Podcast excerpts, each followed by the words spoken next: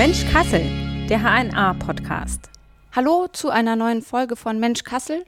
Schön, dass ihr mit dabei seid. Ich bin Lara Thiele, Redakteurin bei der HNA und heute haben wir den Architekten des Munk-Museum in Oslo zu Gast, der ursprünglich auch aus Kassel kommt. Jens Richter, hallo. Ja, hallo. Vielen Dank erstmal für die Einladung. Es ist ganz prima, hier bei eurem Podcast mitmachen zu können. Mal schauen, was unser Gespräch so für Neuigkeiten bringt. Ja, ich freue mich auch. Starten wir doch einfach mal damit. Kannst du dich noch an den Moment erinnern, als du das Museum zum ersten Mal im fertigen Zustand kurz vor der Eröffnung quasi gesehen hast? Wie war das? Ja, das war natürlich ein ganz spezieller Moment natürlich auch ein bisschen bedingt durch die ganze Pandemiesituation, habe ich tatsächlich das Gebäude im fertigen Zustand erst kurz vor der Eröffnung sehen können. Das heißt, in dem Jahr vor der Eröffnung war ich praktisch gar nicht mehr in Oslo, eben bedingt durch die äh, Reisebestimmungen das heißt, ich habe das Gebäude natürlich in meinem äh, letzten Besuch im Frühjahr 2020 schon praktisch im fertigen Zustand gesehen. Was ich allerdings noch nicht zu der Zeit gesehen habe, war die gesamte Einrichtung, das heißt sowohl das bezogene Gebäude durch die Nutzer als auch natürlich noch viel wichtiger die gesamte Kunstkollektion kam eben erst nach äh, meinem letzten Besuch dann in das Haus hinein. Das heißt, als ich dann Anfang Oktober zurückgekommen bin nach Oslo, habe ich dann das Museum praktisch völlig eingerichtet besuchen können und das war ein toller Moment. Also tatsächlich das Gebäude dann zu sehen, zusammen mit der Kunst von Edvard Munk, das war, das war fantastisch. Also das heißt, vorher war es schon von außen her fertig. Der Zustand von außen hat sich dann im letzten Jahr nicht mehr verändert. Das Gebäude war eigentlich sowohl von außen als auch von drinnen fertig. Aber man muss natürlich sagen, wenn so ein Gebäude leer steht sozusagen, also noch ohne dass es belebt ist oder dass die, die Leute dort arbeiten, ohne dass die Kunstsammlung äh, dann auch in den Ausstellungsgalerien hängt, ist das ein ganz anderes Erlebnis. Und ich muss eigentlich sagen, ich bin ganz dankbar auch für diesen, sage ich jetzt mal, Schockmoment, weil die letzten Zuckungen dann auf einer Baustelle sind dann auch eher langwierig und diese, diese letzte Etappe, wo wir Corona-bedingt nicht, äh, nicht mehr beteiligt waren, so direkt. Ich war natürlich immer in direkten Kontakt mit dem Museum, aber äh, ich war eben dann nicht mehr dann dort, um den letzten Feinschliff machen zu können. Aber das hatte letztendlich dann auch was für sich, weil dann der, der, der Effekt, das dann so äh, zu sehen, perfekt eingeräumt, perfekt vorbereitet für die Eröffnung, das war schon etwas Besonderes. Und das Ganze hat dann Anfang Oktober, als ich eben vor der Eröffnungswoche dort war, äh, da hat das Museum dann auch einen Test gemacht. Also es mhm. gab einen Testlauf mit allen Angestellten und den Familien der Angestellten die dann sozusagen einen Tag im Museum simuliert haben, einfach um zu sehen, ob alles funktioniert, ob die Bewegungsabläufe funktionieren, ob die, die Leute intuitiv auch den Weg finden, ob es irgendwo Schwachstellen gibt und so weiter, ob die Haustechnik funktioniert.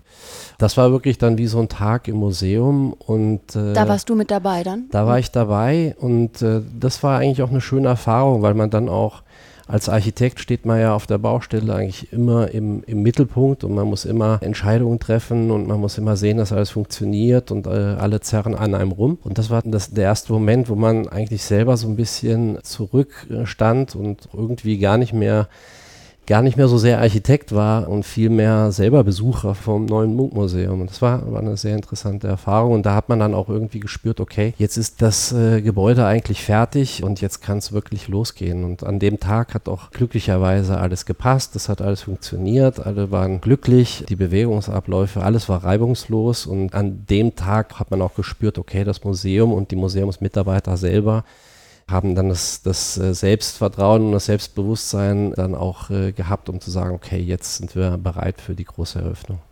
Vielleicht kannst du das Museum mal mit Worten beschreiben. Also die Zuhörerinnen und Zuhörer können sich ja erstmal kein Bild davon machen. Wie lässt sich das Gebäude äh, mit Worten beschreiben? Ja, also vielleicht die auffälligste ähm, Eigenschaft des Munkmuseums in Oslo ist seine Vertikalität. Es ist also kein klassisches horizontales Museumsgebäude, sondern es ist ein Museum, das seine eigenen Funktionen übereinander stapelt. Das Gebäude hat eine Höhe von ca. 60 Meter. Und das ist natürlich sehr speziell, einerseits als Museumstypologie, dass man im Gebäude aufsteigt. Das ist natürlich eher unüblich. Es ist nicht das einzige Museum seiner Art, äh, was so funktioniert mit so einer Erschließung.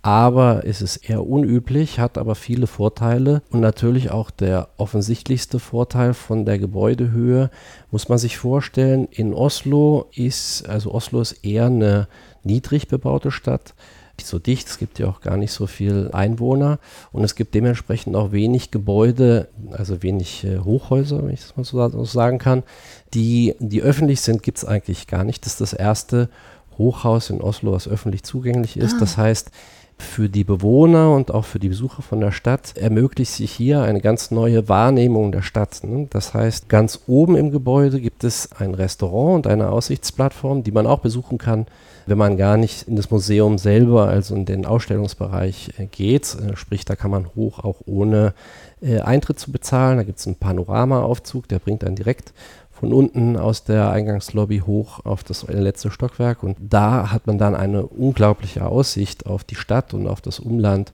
Das war uns auch ganz wichtig. Also dieses Museum, Edward Munk ist ja ein Künstler, der in, in Norwegen, in Oslo geboren wurde äh, und auch da viel gearbeitet hat und auch eine sehr starke Verbindung zur Stadt hatte. Das heißt, wir wollten eigentlich von Anfang an ein Museum schaffen, das diese Verbindung zur Stadt immer wieder neu herstellt. Das heißt, wenn man in das Gebäude hineingeht, äh, schon auf dem Erdgeschosslevel, also diese große Eingangslobby ist schon mal komplett öffentlich zugänglich.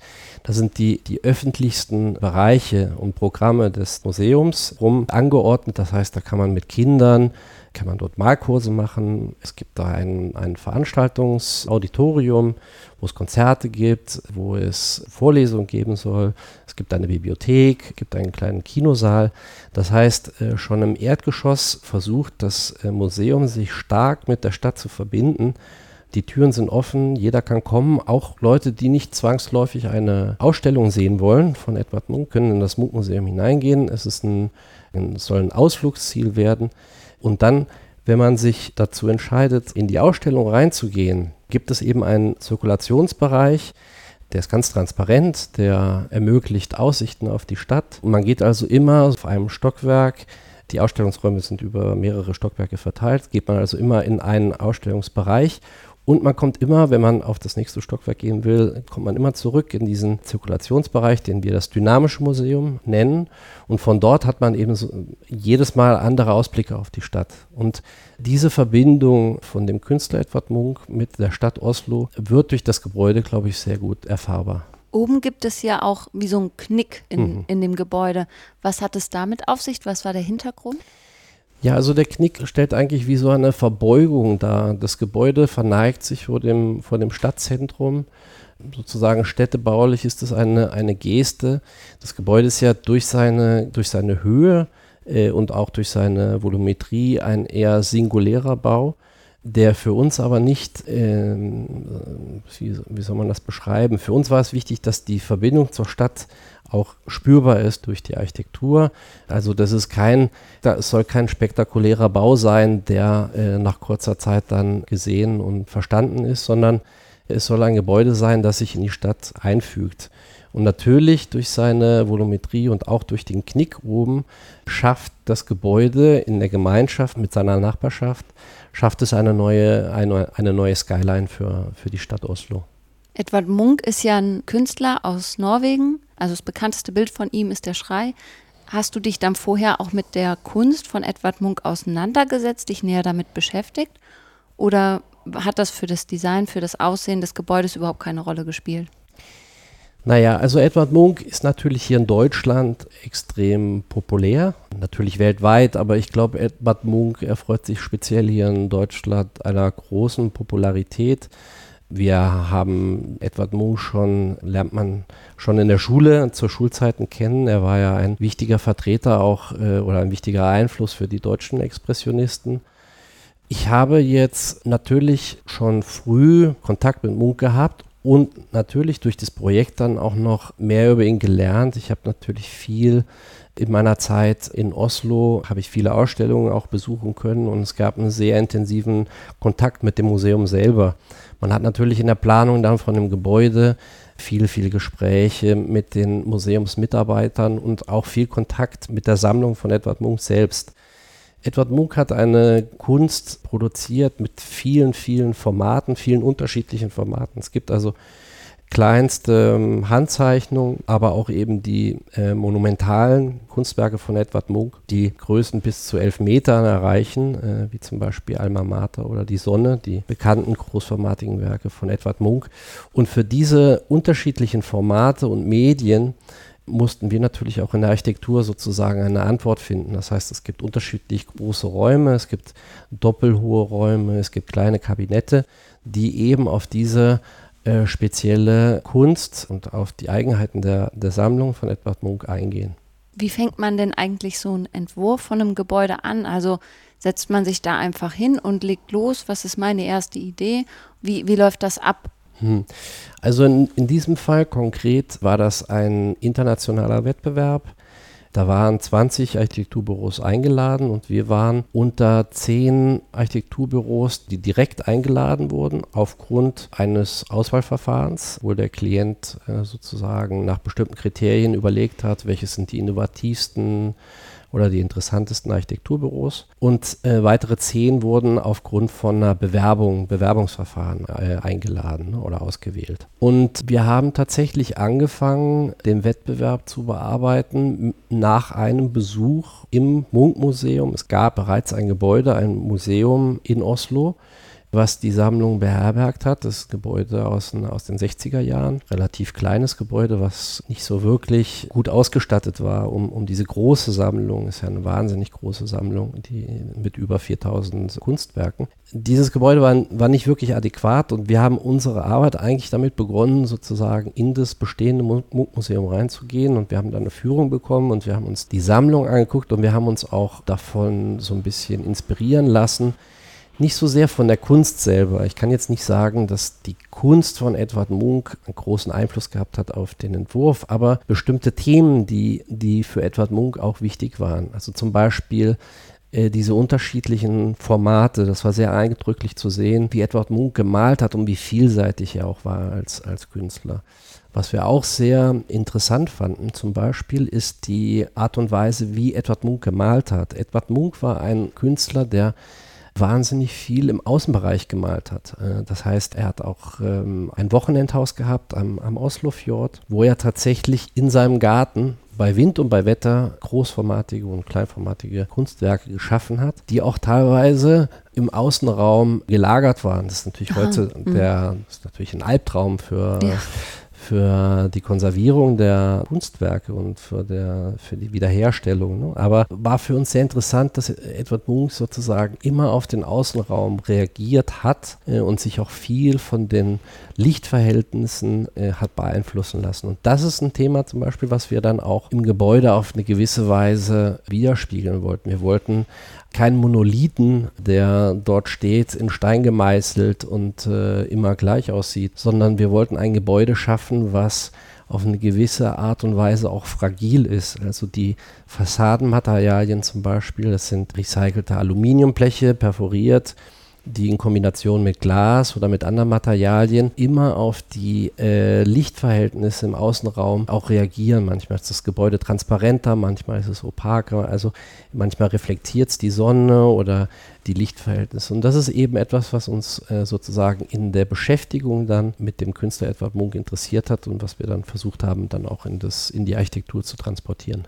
Du sagst jetzt wir, das heißt, das bist du und auch deine Kollegen aus dem Architekturbüro mhm. in Madrid. Genau. Ist Architektur oder sind Gebäude immer ein Gemeinschaftsprojekt? In jedem Fall, das ist, das ist ein sehr intensiver Gruppensport. Das heißt, Architekturbüros oder Architekten äh, arbeiten heute eigentlich fast gar nicht mehr allein. Das ist kaum noch möglich, weil der Bauprozess viel, viel komplexer geworden ist. Wir sind im Büro, sind wir zwei Partner, mein Partner Juan Herreros und ich. Wir sind die Büroleiter sozusagen von Estudio Herreros. Und dann haben wir im Büro haben wir natürlich ein Team von, von Architekten, die da mit uns dran gearbeitet gearbeitet haben. Und dann gab es natürlich noch wahnsinnig viele Fachplaner und Repräsentanten vom Klienten und die Nutzer vom Museum. Also wir haben ein, zusammen tatsächlich eine wirklich große Gruppe von, von Menschen, die da zusammenarbeitet, alle mit demselben Ziel manchmal mit unterschiedlichen Vorstellungen. Und äh, der Architekt ist interessanterweise da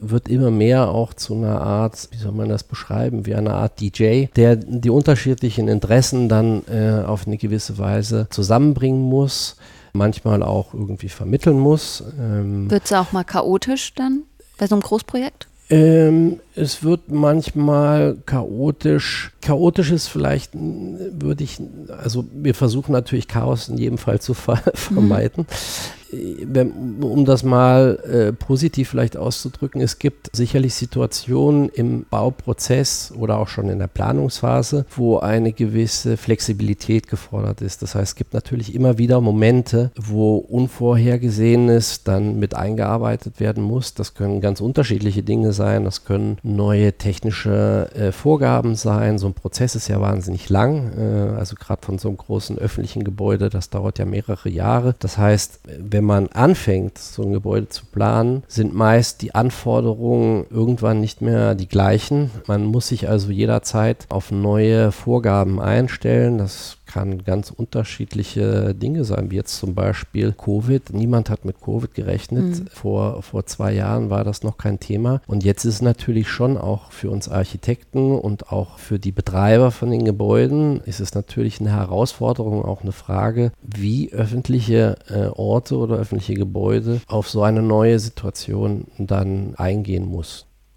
Du hattest eben schon erwähnt, in der Fassade wurden auch recycelte Materialien verwendet. Die Baubranche ist aber ja auch immer mal wieder in der Kritik, was Umweltschutz angeht. Da gibt es dieses Argument, da wird wieder eine Fläche versiegelt. Bei so einem großen Gebäude entsteht ja auch immer CO2-Ausstoß. Gab es da Kritik oder Proteste gegen den Bau innerhalb von Oslo oder auch auf größerer Ebene?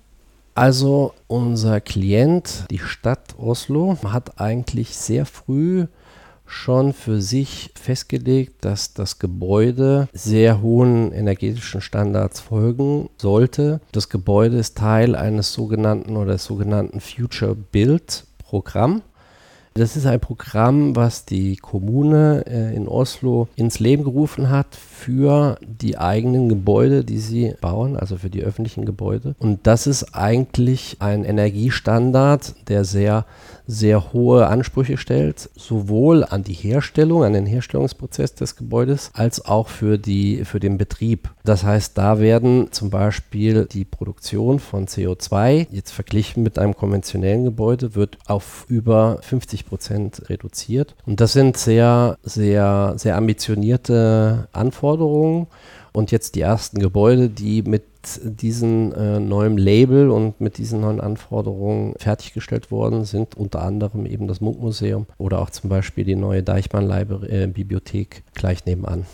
Ist das was Besonderes? Gibt es das in vielen Städten oder hat Oslo da schon eine besondere, herausragende Rolle? Oslo hat sicherlich eine Vorreiterrolle dort eingenommen. Die haben sich sehr früh darum gekümmert, diese Themen voranzubringen. Finde ich auch sehr interessant, weil mittlerweile ist es natürlich überall ein großes Thema und auch hier in Deutschland natürlich, sowohl auf lokaler Ebene als auch auf nationaler Ebene sind diese Themen natürlich viel, viel wichtiger geworden.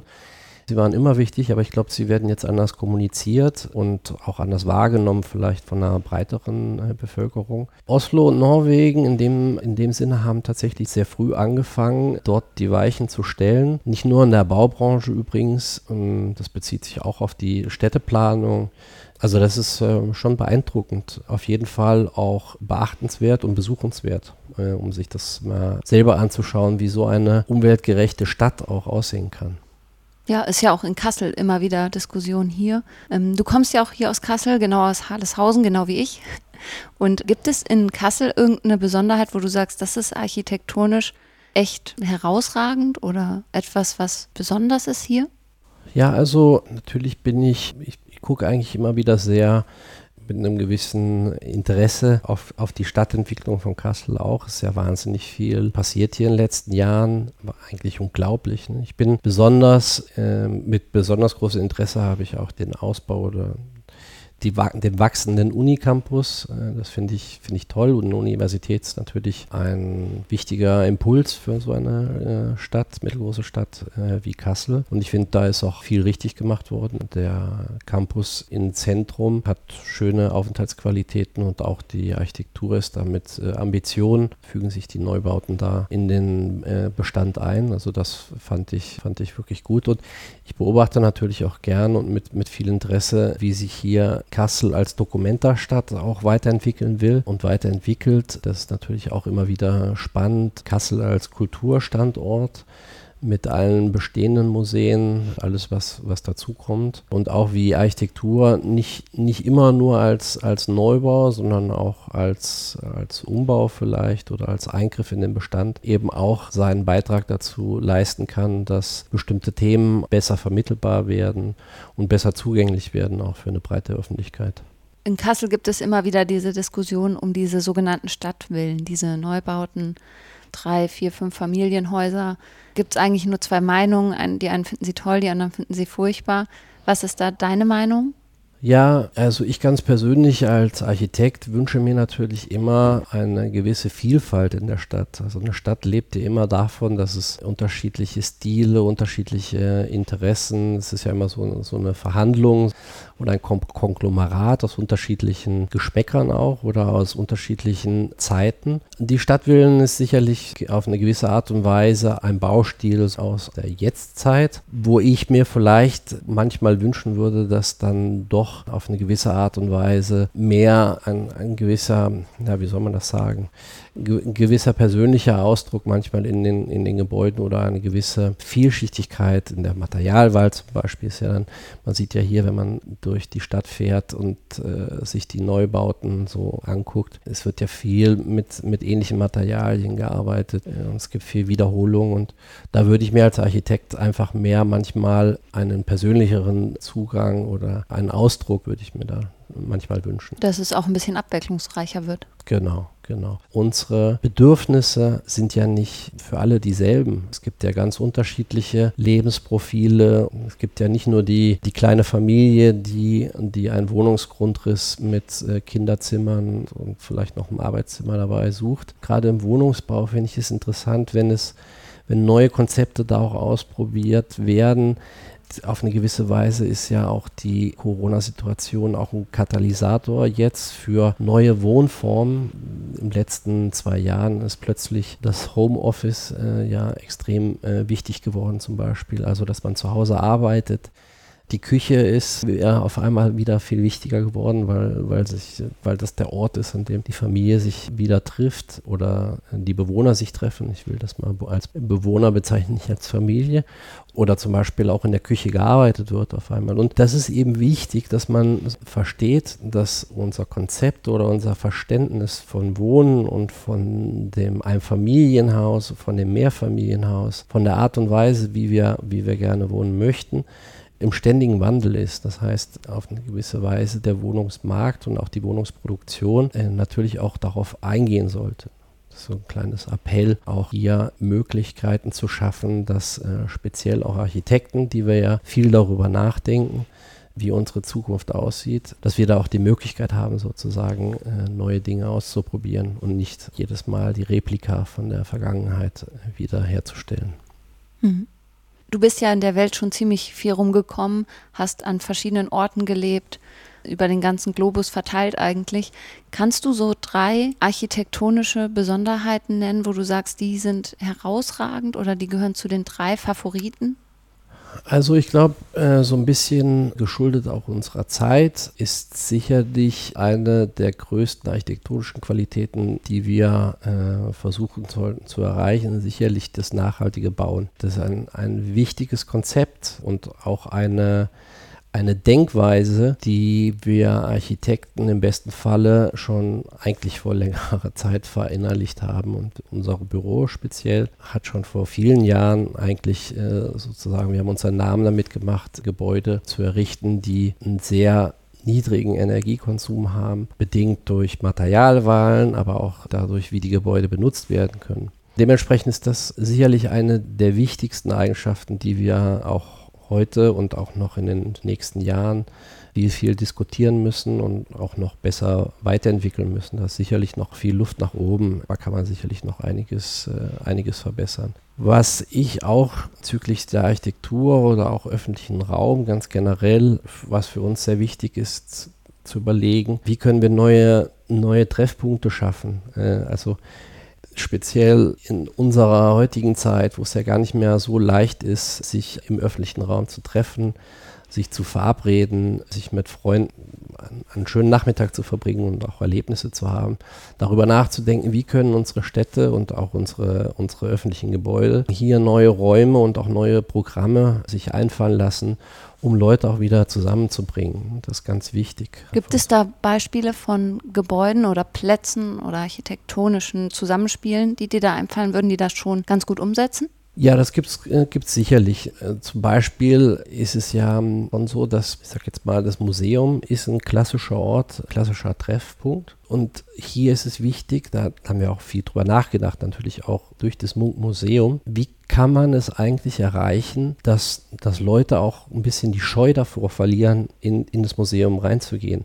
Man muss ja natürlich ganz ehrlich sagen, dass Museen sich ja nicht immer an alle richten. Ne? Äh, man kann ja nicht davon ausgehen, dass alle Leute alle Gesellschaftsschichten ein Interesse daran haben, an Kultur oder an Kunst. Und dementsprechend finden wir eigentlich, dass Museen mehr leisten müssen heutzutage. Es geht also nicht mehr nur darum, Kunst oder, oder die Kunst von einem Künstler oder von mehreren Künstlern auszustellen, sondern man muss auch Angebote schaffen, dass Leute nicht nur einmal kommen. Man kennt das Phänomen ja auch von sich selber. Äh, man kann, das kann ja, also hier in Kassel haben wir wunderbare Museen und in der Zeit, also als ich noch hier gelebt habe, dann, dann man, man sieht die ganzen Ausstellungen, das ganze Angebot und letztendlich geht man dann gar nicht so häufig in der eigenen Stadt sich das angucken.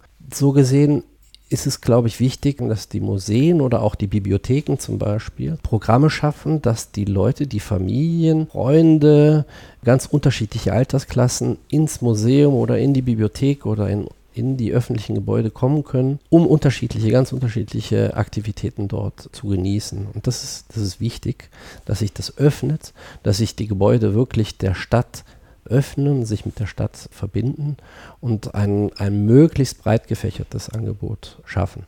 Wenn das klappt, dann ist äh, so ein Gebäude dann auch ein großer Erfolg, äh, meist auch ganz unabhängig von seinem Aussehen. Also so wie es eigentlich bei dem Munkmuseum auch sein soll. Ganz genau. Ja, vielen Dank, Jens Richter, dass du heute da warst. War ein sehr interessantes Gespräch. Ja, vielen Dank. Es war sehr interessant und ich hoffe, dass ihr mit eurem Podcast noch äh, viel Erfolg habt. Super, vielen Dank. Ja, und wenn euch es auch gefallen hat, dann abonniert den Podcast gern. Ihr findet uns überall dort, wo es Podcasts gibt und natürlich auch auf hna.de slash podcast. Bis bald. Tschüss.